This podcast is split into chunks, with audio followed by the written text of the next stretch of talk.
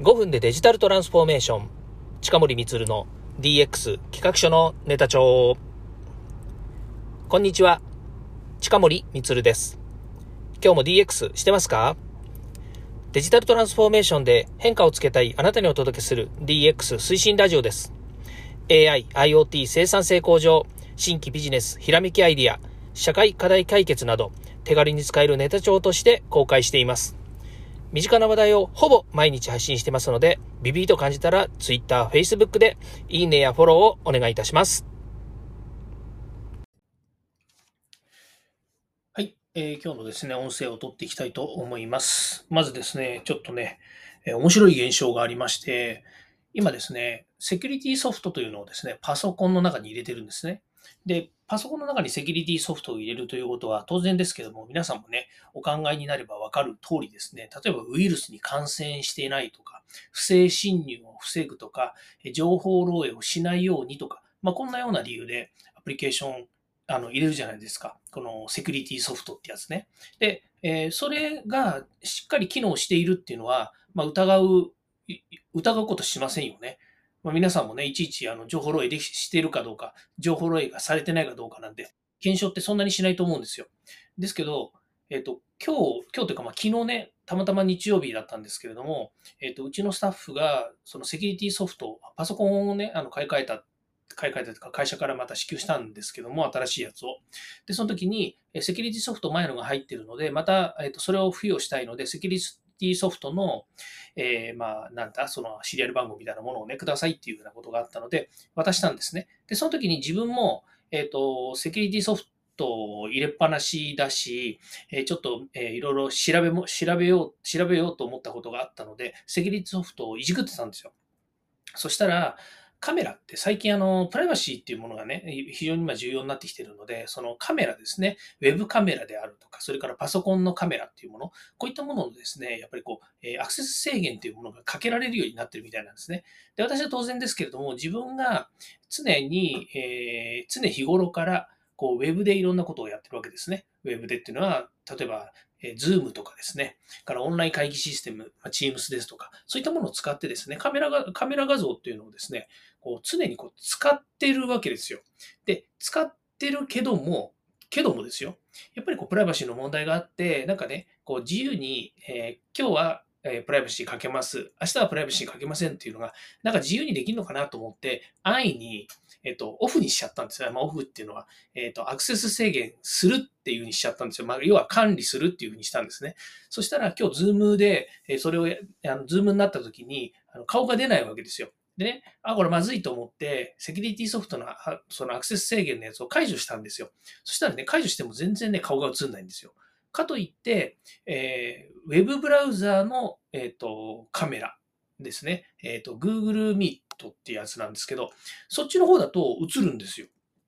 不思議だなと思って。やっぱりこうハードウェア、ハードウェアっていうのは、えっ、と、なんだ、その、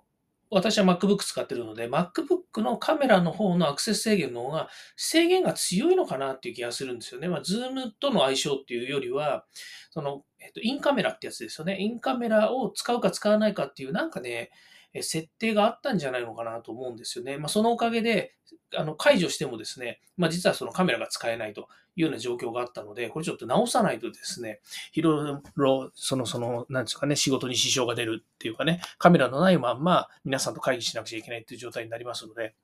ちょっと不思議。ミートは大丈夫だったんですけどね、ズームがダメなんです。ということで、えー、これから設定をですね、また見直したいなというふうに思います。えー、今日はですね、まあ、こんな、こんな話をずっとしているので、そう、セキュリティについてね、ちょっと話を、え広げたいなというふうに思っています。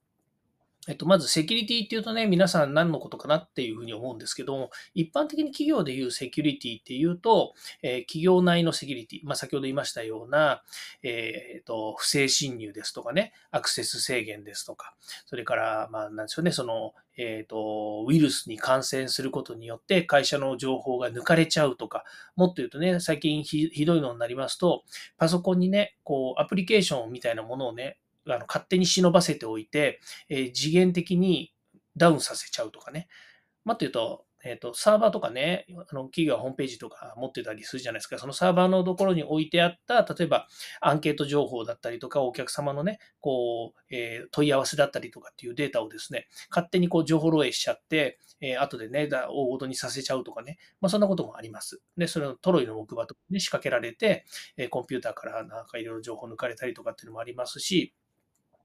からね、コンピューター自体をですね、もう動かさなくしてしまう。そして、えーもし、そのコンピューターが動かなくなって、この情報をですね、外に漏らされたくなかったら、丸々億円払いなさいみたいなね、本当億単位でね、されたりするんですよね。で、そうなるとですね、やっぱり企業もですね、いろいろ考えるわけでして、やっぱりセキュリティをね、高くしたいとか、それから、まあ、そのセキュリティ保険みたいな形で情報漏洩したらね、その情報漏洩に対して、一件いくらのお詫びが必要なので、それに対する保険をかけるということで、まあ、今、今いろんな各種、いろんなところが、こう、なんでしょうね、そのデジタル保険みたいなものっていうのをね、えっ、と、いろんな会社さんが持ってます、保険会社さんが。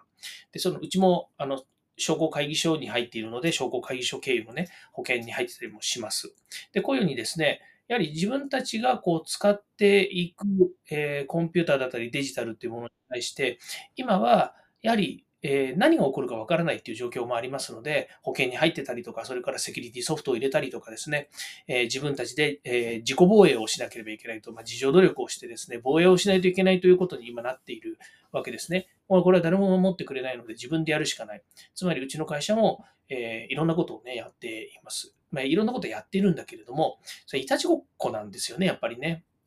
どんなに頑張って自分たちで、えーまあ、これが一番最適でしょうって今やったとしてもですね、それ以上にやっぱりこうね、堅牢な、えーツールもありますし、仕組みもありますし、から、もっと言うとね、うちの会社なんかこう対象にされてないのかもしれないですけどね、ハッカーからしてみたらね、いいお客さんかもかもしれないですよね。お客さんじゃないと思います。あなんでかというと、お金持ってないから。お金持ってないから、うちの会社に不正侵入して金よこせって言われたところで、お金が払えないから、うちはいいお客さんではないかもしれないけれども、だけど、そのセキュリティレベルで言ったら、ほんと、ほんと高くない可能性がありますよね。まあ、もちろんね、今、まあ、〇〇〇っていうところね、大手の、えーファイアウォールとかね、それからまあセキュリティサーバーと言われているですね、まあ、いわゆる、うん、セットトップボックスみたいなものをね、こう入れてますよ。入れてますから、ある程度自分たちでは自己防衛しているし、それぞれのね、社員のパソコンにもセキュリティソフトをね、ちゃんと入れるようにしている。ちゃんとって言い方もいいんですね。セキュリティソフトをね、え入れてもらって、えとりあえず、そのコンピューター上も防衛してもらうということはしてるけれどもですよ。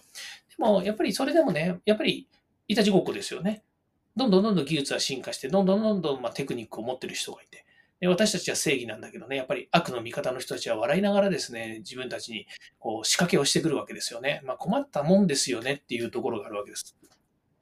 まあそんなところでね、自分でこう素人ながらですね、まあ素人ながらっていうとね、これもまた、あの、言っちゃいけないのかもしれないですけど、でも素人ながらね、やっぱりこう、セッティングなりなんなりこう見直してるわけですよ。まあそうなるとね、今度さっき言ったように使い勝手が悪くなっちゃうっていうのがあるわけですよね。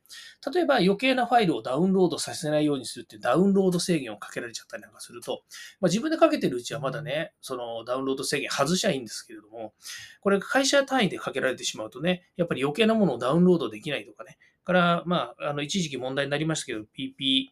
PP、PP、何でしたっけ ?PP なんとかっていうね、そのいわゆる、えー暗号化と、えー圧縮ってやつですかね。な、な、何言ってるのか私もよくわかんないですけども、まあね、そういうね、ZIP 化して、ZIP 化してね、暗号化して、そしてパスワードかけてみたいな感じで送って、で、また送ってもらうときもそれをやって送ってもらうということで、二度手間三度手間がすごくかかって大変だよね、みたいなのはありましたよね。最近なんか言わないので、いいのかなって、やればいいのかやらなくていいのかよくわからないんですけど、いうふうにも言われてますよね。ですから、セキュリティっていうのは、本当にね、あの、何か起こった時に、やっぱりやっときゃよかったよね、と思うものであるんですけれども、だけど、やっぱり煎じてやっておかないと、何が起こるかわからないっていうのもあるわけですよね。その、なんていうか、さじ加減というかね、そのバランスというのか、えー、よしあしというのか、大小というのか、もう何でもいいんですよ。いろんな言い方できるんですけどね。まあ、そういったものをね、しっかりとやっとかないといけないというふうに思います。今ね、世の中ではな、やっぱりこう、なんていうんですかね、あの、えー起業家ブームって言わ今言わないな。えっ、と、ベンチャーブーム、それも言わないな。えーアントレプナー、アントレ、アントレ、アントレ、レプ、アントレプレナーシップ、えー社会って言ったらいいんですかね。なんかこうね、独立しろとかね、え起業しろとか副業しろとかもいろいろあるじゃないですか。そうするとやっぱり一つ会社の傘の下でね、守られてた、まあ今までですよ、今まで守られてたというところから、自分がね、すべてのことをしなくてはいけないっていう状態になるわけですよ。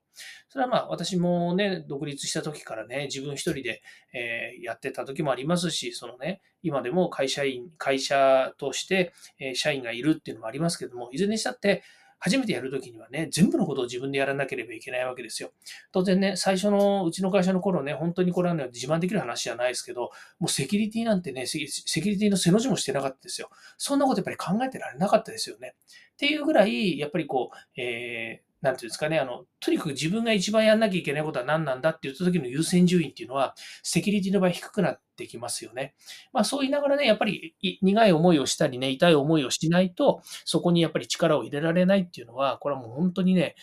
えー、仕方がないとは言わないですけれども、まあちょっとね、困る問題だなと思いますね。はい。